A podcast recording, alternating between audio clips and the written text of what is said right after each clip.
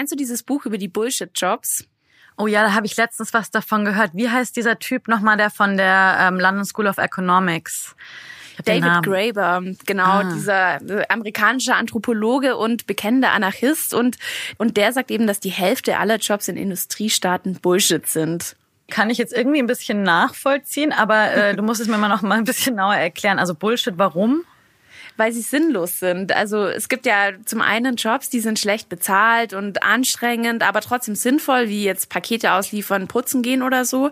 Aber Bullshit-Jobs, sagt Graeber, sind Tätigkeiten, die meistens so im mittleren Management von Unternehmen stattfinden oder das sind so administrative Aufgaben, die meistens sogar ganz gut bezahlt sind, aber die man eben auch lassen könnte, weil sie komplett sinnfrei sind und keine Produktivität nach sich ziehen. Also wenn Menschen zum Beispiel andere Menschen beauftragen, beaufsichtigen oder andere Mitarbeiter irgendwie managen. David Graeber sagt, in manchen Firmen gibt es doppelt so viele Aufpasser wie Menschen, die richtig arbeiten. Und es gibt so einen ganz besonders eindrücklichen Fall in dem Buch. Also er schreibt da von einem Museumsaufseher, der engagiert wurde, einfach nur um einen leeren Raum zu bewachen. Oh, das ist dann so ähnlich wie äh, Immobilienmakler in Berlin oder München, die die Wohnung aufsperren und dann die 100 Leute, die schon in der Schlange stehen, reinlassen. Ehrlich gesagt, also Albtraum für mich, weil Sinnhaftigkeit der Arbeit ist für mich was ganz Essentielles, also fast sogar ein Lebenselixier. Und das habe ich halt auch gemerkt. Ich war ja, ich meine, weißt du ja, aber in der PR zwei Jahre lang und das war jetzt nicht voll Bullshit, weil ich total wichtige Dinge gelernt habe.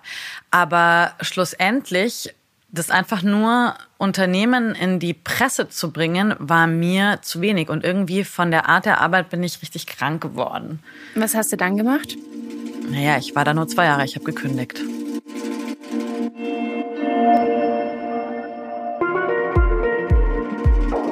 Heiliger Bimbam. Hier ist der Heilige Bimbam, der Podcast über den Sinn und Unsinn des Lebens mit Rebecca Randack. Hello und mir Elisabeth Fee. Und heute mit einer kleinen Prise Anarchismus. Rebecca und ich kennen uns ja schon lange. Und zwar, ich glaube, so lange, dass du meine anarchistische Phase im Studium noch miterlebt hast, oder? Definitiv, Ellie. Du hattest eigentlich nur schwarze Klamotten an und du hattest zu so jeden Abend irgendwie eine neue wilde Revolutionsidee irgendwie. Du fandest natürlich alle Obrigkeiten irgendwie total scheiße und hast uns dann davon erzählt. Danach sind wir aber meistens doch einfach ins Atomic gegangen und waren tanzen. Und ihr wart froh, dass ich still war, wahrscheinlich. Vielleicht ein ähm, bisschen. Das Ding ist, inzwischen wäre ich für eine Revolution ja viel zu bequem, aber so ein bisschen ist uns diese Hinterfragung des Systems ja eigentlich schon erhalten geblieben. Also wenn ich so sehe, wie wir beide arbeiten, also wir sind beide nicht festangestellt und ich glaube, ich kann sagen, beide aus Überzeugung, oder?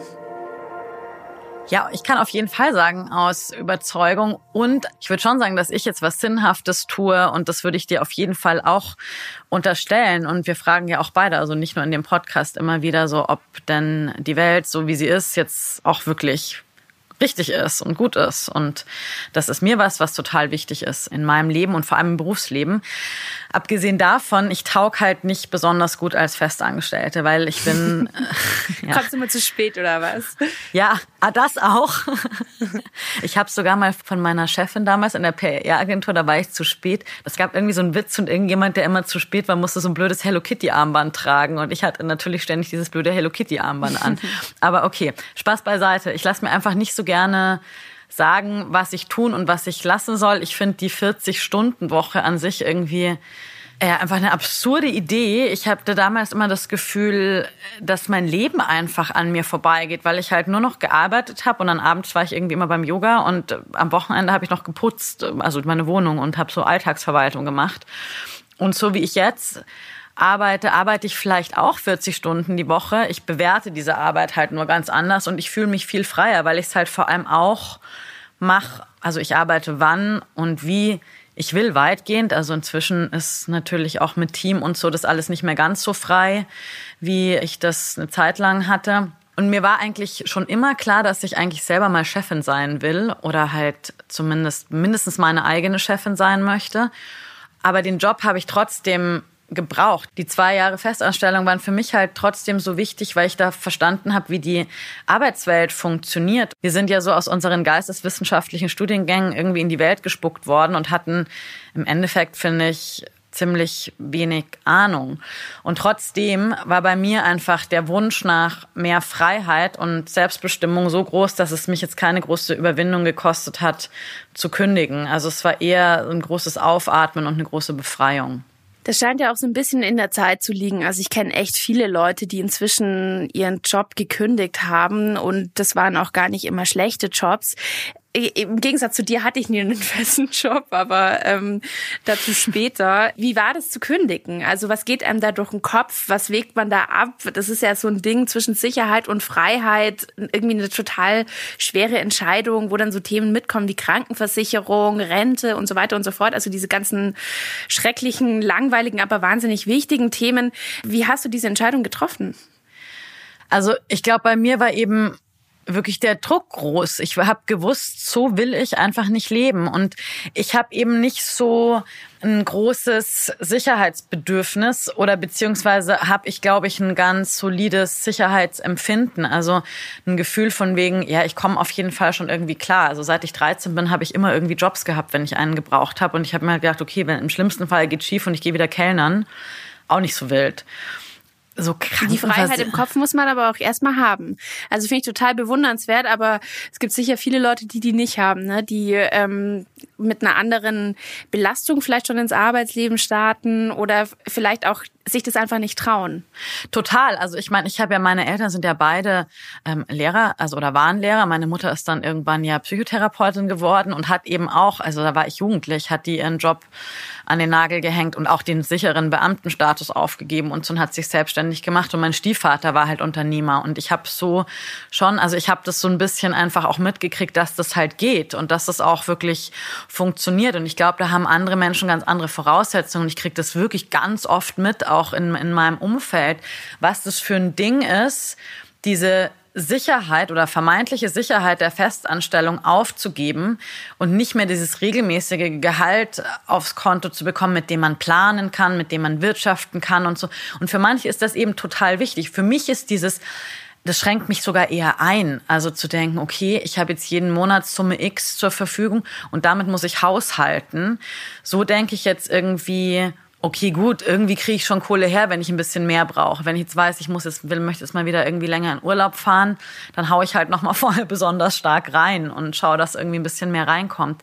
Das ist für mich einfacher, aber ich kann auf jeden Fall auch nachvollziehen, dass da ganz viele Ängste sind mit, ja, was ist, wenn keine Aufträge kommen? Was ist, wenn, keine Ahnung, ja, ich kann es vielleicht doch nicht so gut nachvollziehen, wie ich denke. Aber ist es so, dass du jetzt den Kapitalismus dadurch überwunden hast? Äh, wenn du jetzt so der eigene Boss bist, du hast Angestellte, ist es jetzt besser als vorher? Also ich finde, mein Leben ist besser als vorher. Aber natürlich habe ich halt inzwischen auch, ähm, ich habe ja ein Team, also ich habe Mitarbeiterinnen, die ich auch auf monatlicher Basis bezahlen muss und habe damit natürlich auch eine relativ große Verantwortung. Und ich meine, es gibt Themen, die sind bei mir wirklich auch ein rotes Tuch, so Altersvorsorge oder so mache ich einfach nicht. Also du hast keine private Altersvorsorge, Rebecca. Was ist da los? Naja, auf jeden Fall halt irgendwie nicht so richtig. Das hat auch ein bisschen mit so Misstrauen ins System zu tun, weil ich irgendwie bei allen potenziellen Altersvorsorge Menschen immer denke, die wollen mich eh bescheißen oder so. Und ich müsste mich halt da mal so richtig mit auseinandersetzen. Aber dann waren halt immer so andere Dinge wichtig. Ich meine, es ging eine Zeit lang für mich drum, einfach wirklich ein solides Team aufzubauen, eben und die bezahlen zu können. Und da hatte ich schon auch Situationen so, ey fuck, da war halt dann das Konto leer und ich wusste, es kam irgendwie eine riesengroße Steuernachzahlung. Das hatte ich schon so auf dem Schirm. Aber ich bin nicht so gut in, ich habe eben nicht Businessplan und ich habe so einen ungefähren Plan. Also ich habe so einen intuitiven Businessplan, was leider auch nicht mehr reicht. Also das ist was, was bei mir ganz groß auf dem Zettel steht. Businessplan muss auf jeden Fall her und es muss alles ein bisschen strukturierter werden. Aber ich muss wirklich sagen, ich habe es niemals bereut, auch wenn so Übergangsphasen und Veränderungsphasen manchmal hart sind, habe ich trotzdem großes Vertrauen, dass das irgendwie weiterläuft.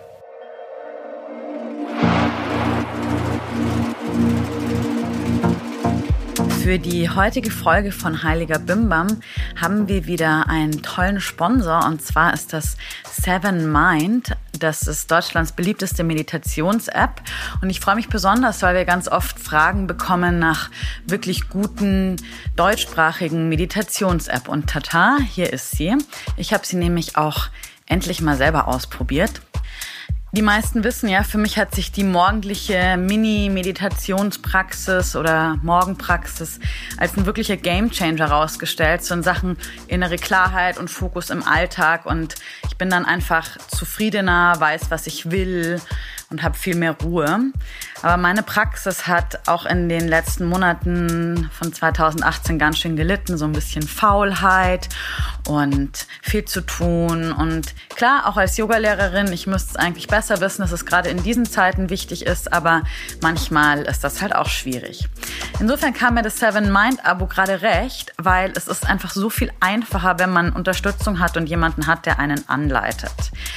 Wenn ihr jetzt auch sagt, hey, ich muss unbedingt meine Meditationspraxis wieder starten, dann ist jetzt ein guter Zeitpunkt. Es gibt nämlich einen Rabatt auf das Jahresabo, aber die Grundversion der Seven Mind App ist kostenlos gibt es einen Einsteigerkurs und dann für Fortgeschritten oder wenn ihr weitergehen wollt, gibt es verschiedene Programme zu Themen, so Selbstvertrauen, Schlaf, Glück, Beziehungen und 220 Meditationen, die wirklich Spaß machen. Gemeinsam mit Seven Mind schenken wir euch 30% auf das Jahresabo. Und wenn ihr das machen wollt, geht das so. Erst ladet ihr euch ganz normal im App Store die App runter und registriert euch mit Facebook oder eurer E-Mail-Adresse. Um dann allerdings den Gutschein einzulösen, öffnet ihr im Browser die Domain www.sevenmind.de slash Coupon. Also Seven Mind heißt also sieben und dann Mind wie ähm, Geist auf Englisch und dann das slash Coupon, Geschenkcoupon. Und meldet euch dann dort an. Und da gibt's auch so ein Feld für den Code. Achtet unbedingt darauf, dass ihr Heiliger Bimbam alles in Großbuchstaben und als ein Wort schreibt. Und schwuppdiwupp sind alle Programme für euch freigeschaltet. Wenn das jetzt zu viel war, die Anleitung zum Nachlesen findet ihr nochmals ganz genau in den Show Notes, also dem kleinen Text, den es in der App zu jeder Podcast-Folge gibt. Und dann bleibt eigentlich nur noch eins. Ab aufs Meditationskissen. Ich wünsche euch ganz viel Spaß dabei. Es lohnt sich wirklich.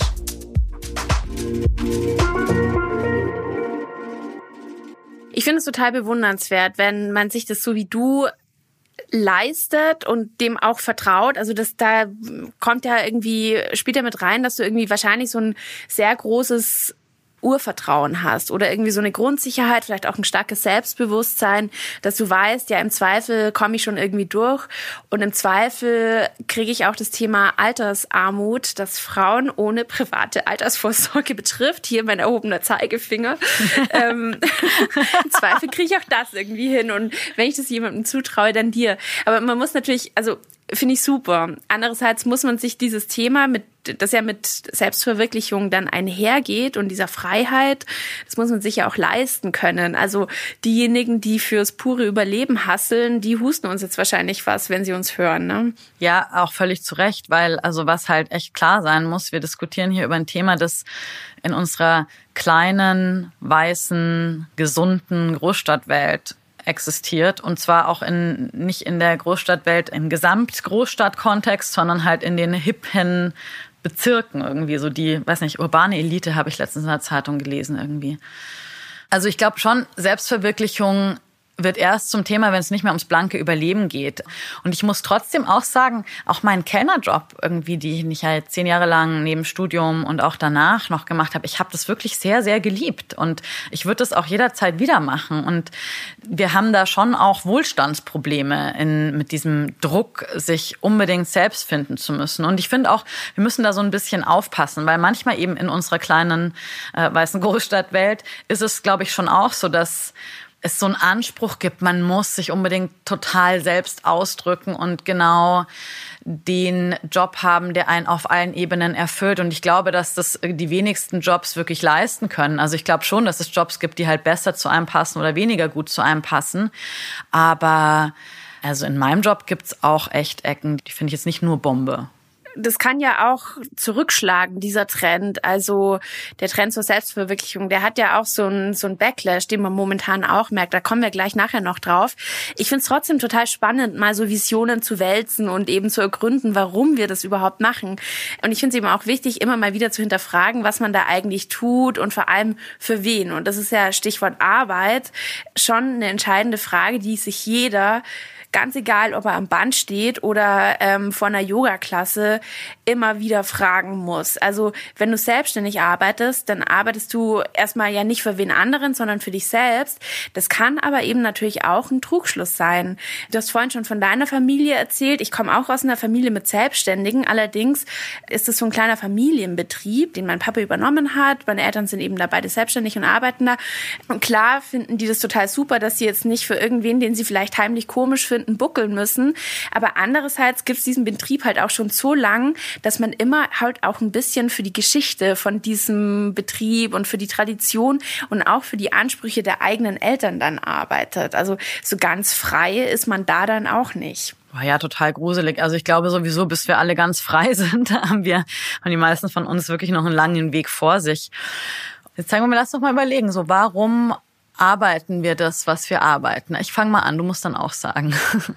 Ich mache natürlich, auf der einen Seite arbeite ich, um meine Grundbedürfnisse zu befriedigen, also Miete zu bezahlen, Essen zu kaufen, da, da, da, ein bisschen Luxus, auch mal in Urlaub fahren zu können. Dann ist es inzwischen auch so, arbeite ich auch, um Arbeitsplätze zu schaffen und mein Team bezahlen zu können. Und dann gibt's aber trotzdem bei mir noch eine dritte Komponente und ich habe da schon auch eine Vision. Also bei dem, was ich mache, äh, ich möchte wirklich Menschen erreichen und ich möchte Menschen irgendwie mit auf den Weg geben, dass es sinnvoll ist, sich mit sich selber auseinanderzusetzen, irgendwie immer wieder mal zu hinterfragen, zu gucken, stimmt das, was ich gerade eigentlich mache? Und das, egal jetzt, ob ich das mit Yoga-Klassen mache oder irgendwie auch mit dem Blog oder jetzt hier mit dem Podcast. Und ich glaube, das ist vielleicht der Punkt, wo sich dann unterscheidet. Also man kann einfach einen Job haben, wo man sagt, okay, gut, ich verdiene halt so meinen Lebensunterhalt und dann ist alles fein. Und dann gibt's noch den Punkt, hast du irgendwas, was eine, eine größere Vision dahinter? Was ist denn das bei dir? Hm.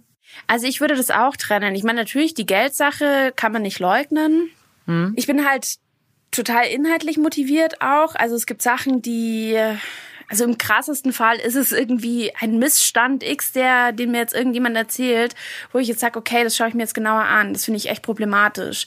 Oder ähm, jetzt hänge ich die Latte noch höher, aber natürlich, ich arbeite für die öffentlich-rechtlichen, da, da bin ich totale Idealistin. Da bin ich absolut überzeugt davon, dass es wichtig ist, dass wir senden, was wir senden. Und mhm. ähm, bin auch überzeugt davon, dass wir das gut machen. Und deswegen finde ich die Arbeit auch in, in Bereichen, wenn man jetzt nicht den neuesten Skandal ausgräbt, sondern vielleicht einfach eine, eine Sendung betreut, die viele Menschen glücklich macht oder so, dann mhm. halte ich das für eine sehr wichtige Arbeit. Und es gibt mir wahnsinnig viel. Das ist, und da bin ich auch sehr glücklich drüber und da weiß ich, dass es echt ein Geschenk ist und auch nicht selbstverständlich. Das ist so die inhaltliche Motivation. Mhm. Aber ich habe auch manchmal, wenn ich so was richtig Geiles mache, so, so was ist so eine richtig coole Geschichte oder ich habe einen Film gemacht oder eine Sendung, die einfach, die ich richtig mega gut finde, die ich mega, auf die ich total stolz bin, die ich mhm. für einen Preis einreiche oder irgendwie sowas. Das passiert es nicht ständig natürlich, aber ab Come und zu on. passiert es. Und, aber ab und zu passiert es. Und dann merke ich, dass mir das auch so eine, irgendwie so eine Selbstbestätigung gibt, die dann aber natürlich kriege ich immer total die Kurve, aber ich kenne Leute, die schrammen da hart am Narzissmus entlang. Ne? Also die verwenden schon sehr viele Ichs in ihren Texten und äh, stellen sich selbst sehr stark in den Vordergrund. Das ist natürlich eine Sache, wo ich absolut keine Gefahr laufe. Na okay, Ironie transportiert sich nicht über Audiomedien. Das ist übrigens auch eine Wahrheit. Also okay, es gibt ein Narzissmusproblem im Journalismus und das ist sicherlich für viele Leute auch ein Beweggrund, sich da zu sehen, sich in ihrer eigenen Arbeit zu spiegeln. Naja gut, ich meine, ich bin Bloggerin, das ist dann wahrscheinlich noch die Extremform vom Narzissmus äh, im Journalismus. Also Influencer, wie man so gerne sagt, wobei ich mich jetzt nicht als Influencerin bezeichnen würde. Ich glaube, ohne ein bisschen Narzissmus hätte ich wahrscheinlich das nicht bis ans Ende durchgehalten. Also gerade die ersten drei Jahre irgendwie bei dem Aufbau von Fuck Lucky Go Happy, das war, ich habe so wenig Geld verdient und ich habe es noch nicht mal richtig gemerkt, weil ich echt erfüllt war von dem, was ich da mache. Und natürlich hat mir das gefallen, dass sich Leute für mich interessiert haben, dass ich auch als Yogalehrer, ich meine, ich war Anfänger-Yogalehrerin, wer zur Anfängerin will jetzt irgendwie niemand unbedingt zu gerne in Unterricht gehen, also auch aus guten Gründen. Aber trotzdem hatte ich irgendwie Aufmerksamkeit auch in der Szene, hab, konnte da auch irgendwie meine quasi meine Karriere relativ schnell ausbauen, einfach weil es ein Interesse für meine Person gab. Und ich glaube, dieses wahnsinnig wenige Geld kombiniert mit dieser total großen Arbeit hätte ich wahrscheinlich nicht überstanden, wenn es dann nicht auch einfach dieses Feedback auf einer ganz anderen Ebene gegeben hätte, dass es irgendwie wichtig ist, was ich da mache.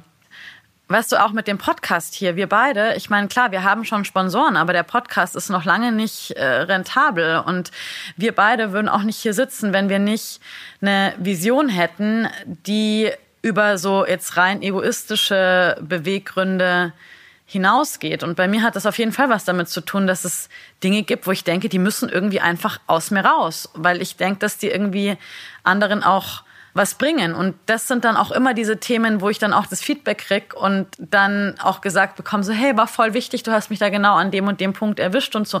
Und der Punkt hat dann, finde ich, nicht mehr unbedingt was mit Narzissmus zu tun. Oder? Mhm. Total. Und bisschen Bestätigung haben zu wollen, finde ich, ist ehrlich gesagt auch okay. Also ich, ich meine, das brauchen auch. wir. Und Wertschätzung und so. Ellie, habe ich dir schon mal gesagt, dass ich es toll finde, dass wir diesen Podcast zusammen machen? Ich finde es auch so toll, Rebecca. Das wollte ich dir schon lange mal sagen. Aber ich schreibe es dir auf Instagram als Kommentar. Oh ja, bitte. Ed Rebecca Randack. Ja. Heiliger Bimbam.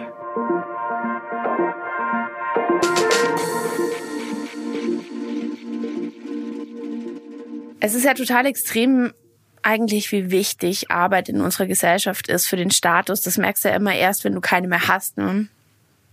Ja, voll. Also ich meine, denk doch mal an Partys oder so. Du kommst dahin und kennst wenige und musst dich dann so mit Leuten, wo du dich vielleicht noch nicht mal besonders für interessierst, dann anfangen zu unterhalten und gehst du so hin und sagst so, hi, ich bin die Ellie und du so, woher kennst du die Gastgeber? Und es dauert keine drei Sätze und dann seid ihr auf dem, was man eigentlich beruflich macht. Also als erstes wirst du danach gefragt.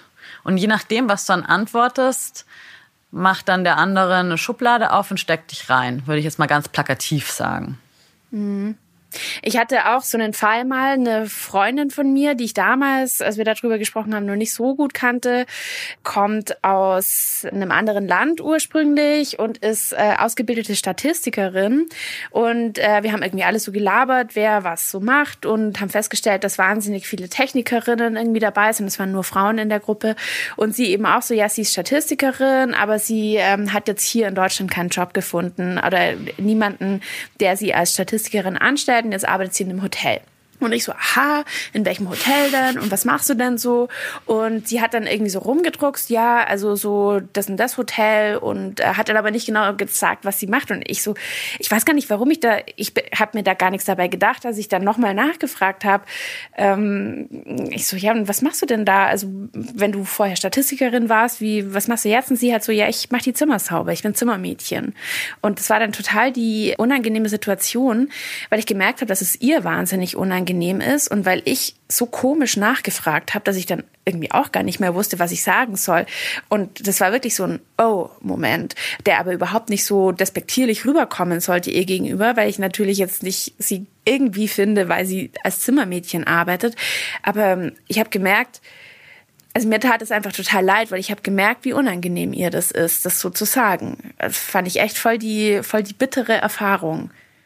Ja, es ist mega schlimm eigentlich, dass tatsächlich wir eigentlich wirklich aber auch noch so ticken irgendwie. Und das ist ja auch die, ich meine, weißt du, sie ist Statistikerin, aber Zimmermädchen. Das ist ja was anderes, als wenn sie gesagt hätte, einfach nur Zimmermädchen. Und ich meine, ich glaube jetzt, wir beide können von uns behaupten, dass wir niemals jemanden aufgrund seines Jobs irgendwie abwerten. Aber dass trotzdem irgendwie eine Schublade aufgeht, brauchen wir jetzt ja auch nicht ganz verleugnen, oder? Nee, das nicht. Und selbst wenn du merkst, dass der andere oder dein Gegenüber Angst hat, dass es in dieser Schublade landet, selbst damit umzugehen, das ist total schwer. Also es, ähm, ja. Ja, äh, gutes Beispiel auch mein Freund, also Enya, der ist ja Immobilienmakler und das ist ja kommen wir auch nochmal zu den Bullshit-Jobs.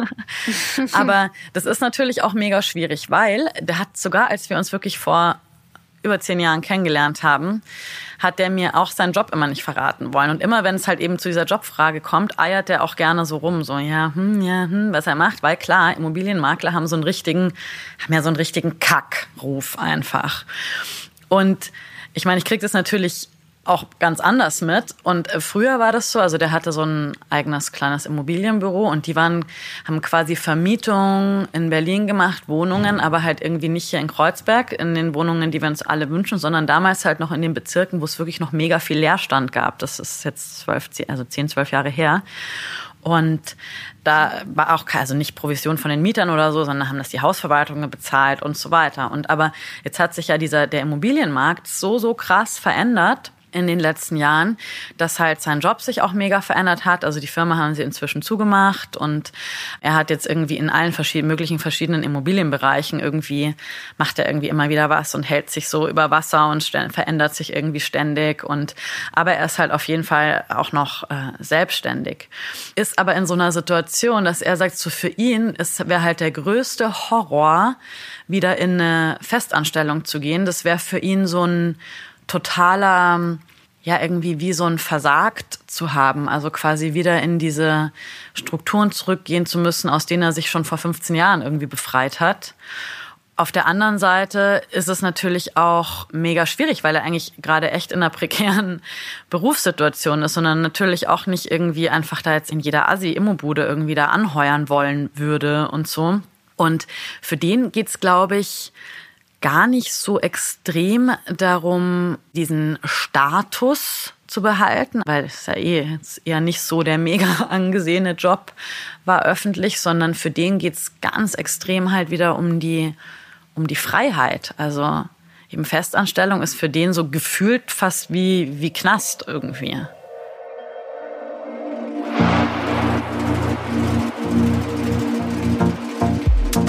Heute gibt es sogar einen zweiten Sponsor und zwar ist es Blinkist, eine App, die die großen Ideen der besten Sachbücher in kurze, einprägsame Kurztexte verpackt und erklärt. Und ich finde, die App passt besonders gut zum heutigen Thema Arbeit und Selbstverwirklichung, weil viele der Inhalte von den über 2500 Titeln, die es in der Bibliothek gibt, sich mit so Sachbuchklassikern und Ratgebern aus den Bereichen Persönlichkeitsentwicklung, Unternehmertum, Produktivität beschäftigen.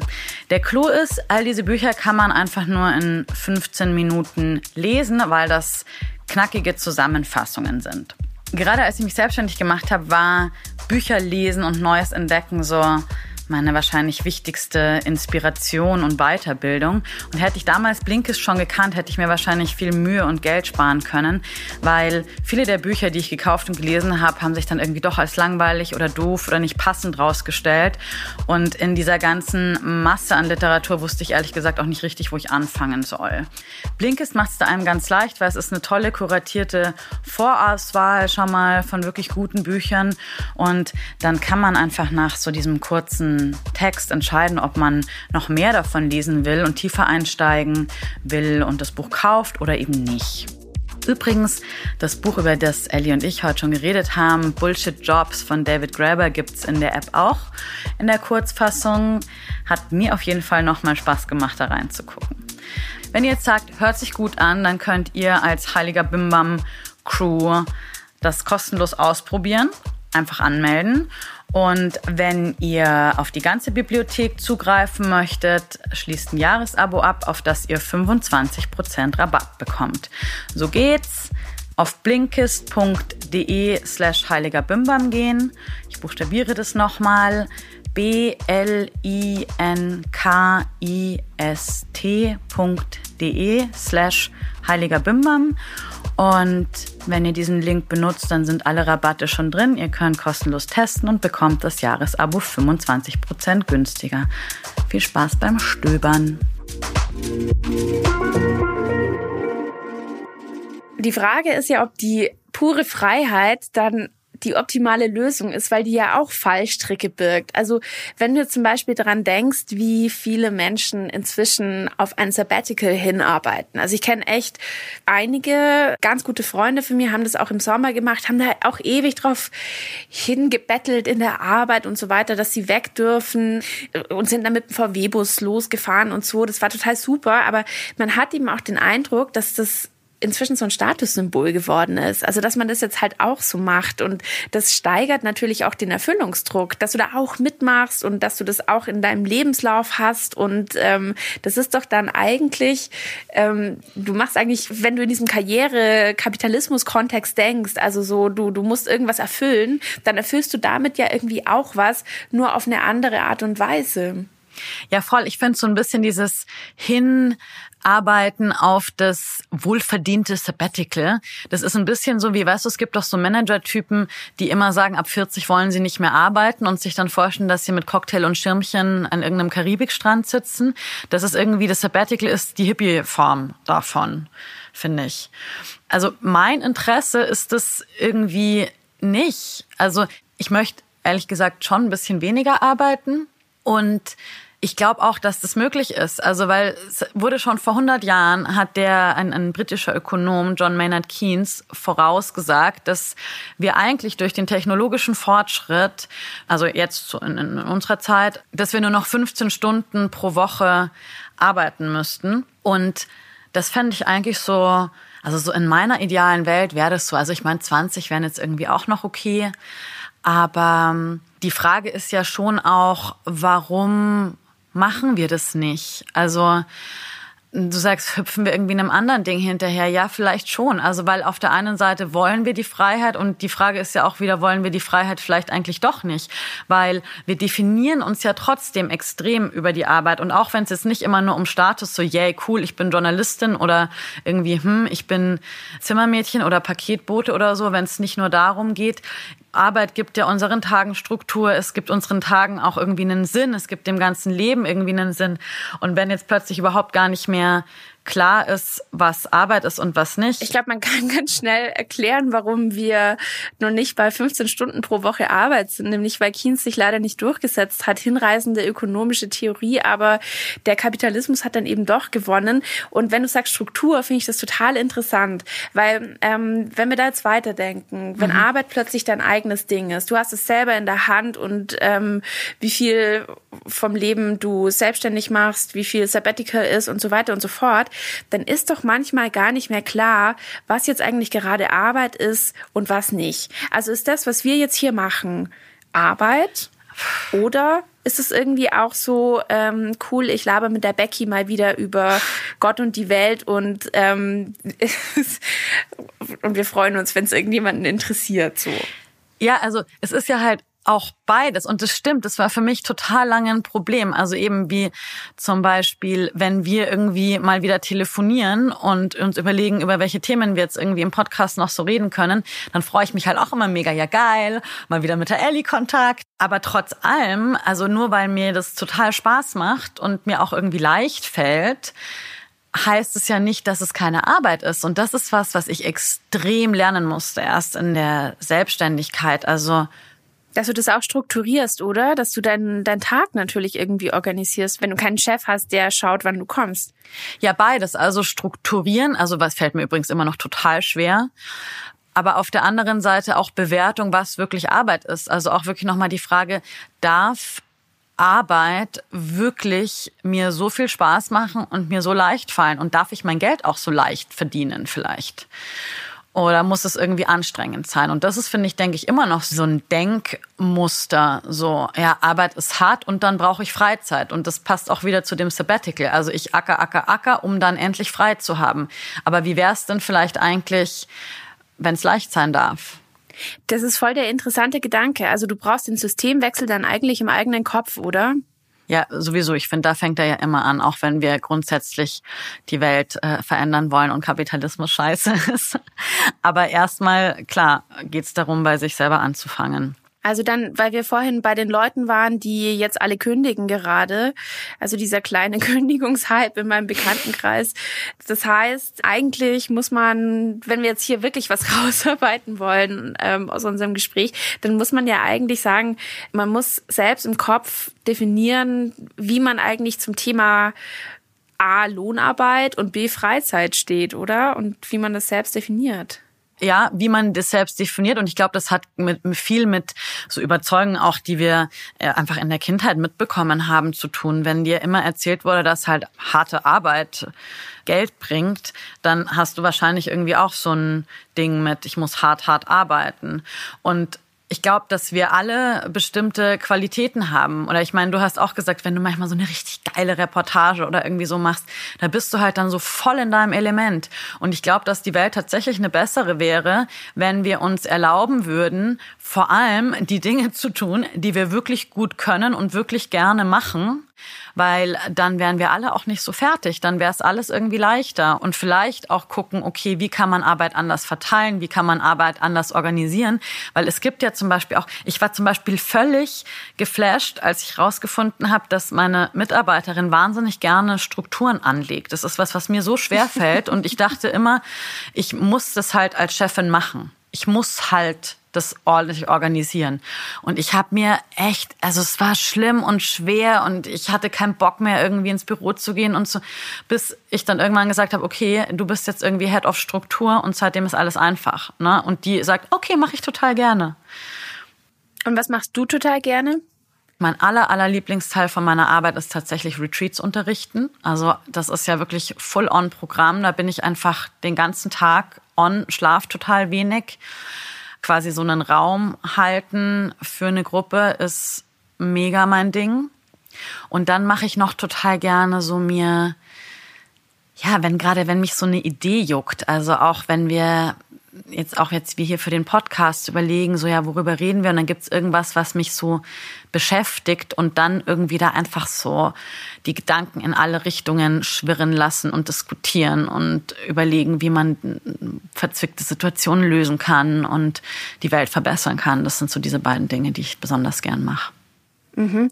Jetzt muss ich noch zum Schluss äh, nochmal die miese Petra spielen. Mhm. Natürlich sind wir nicht die Ersten, die es geschnallt haben, sondern es gibt ja auch Unternehmen, die genau das ausnutzen. Also die eine Umgebung schaffen, eine Arbeitsumgebung, in der du dich genauso fühlen sollst, dass du genau das machst, was du am allerliebsten gerade machst. Und dann steht da noch ein Kickertisch rum und du kannst nach der Arbeit kannst du noch direkt an den Firmenkühlschrank gehen und dir einen Drink einschenken und so weiter. Und gleich im Optimalfall dabei noch ein paar weitere Ideen entwickeln. Also so Klassiker Werbeagentur, ja.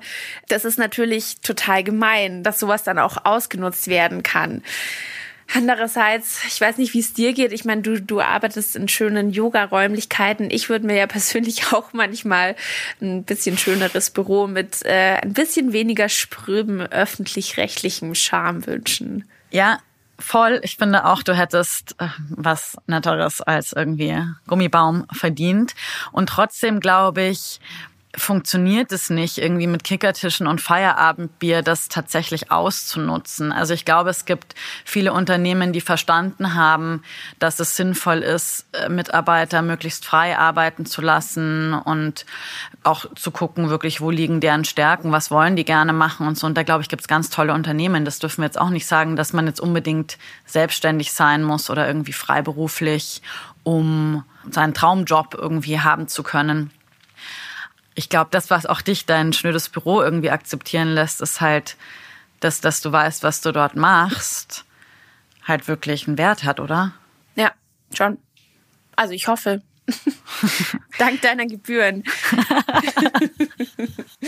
So, und kurz vor Schluss noch mal ein kleiner Service-Hinweis. Auf Fuck Lucky Go Happy, meinem Blog, gibt's Yoga City Guides. Einen für Berlin, einen für Hamburg und einen für München, der ist brandneu.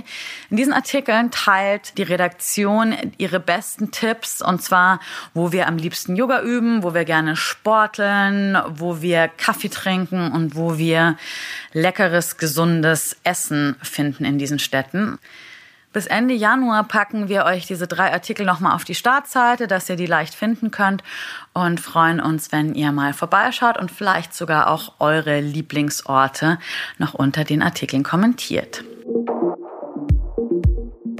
Wenn ihr Themen habt, die ihr mit uns teilen wollt, dann schreibt sie uns. Wir sind da sehr gespannt und freuen uns über jeden einzelnen Vorschlag oder jede einzelne Idee. Am besten schickt ihr uns eine Mail an hallo@heiligerbimbampodcast.de und diskutieren könnt ihr natürlich auch mit uns über diese Folge oder über alle anderen und zwar unter dem zugehörigen Instagram Post bei Rebecca Randak bei Instagram. Wenn ihr unseren Podcast mögt, dann schenkt ihm ein paar Sternchen bei iTunes. Damit können wir dann weitermachen. Vielen Dank Dank auch von mir fürs Zuhören. Wir sagen dann Tschüss und bis zum nächsten Mal. Ciao, ciao. Tschüss. Ein Podcast von Fuck Lucky, Go Happy in Kooperation mit Ikone Media. Moderation Rebecca Randack und Elisabeth Fee. Redaktion Sarah Möller, Hadi Röde. Alle Informationen unter heiligerbimbampodcast.de. Música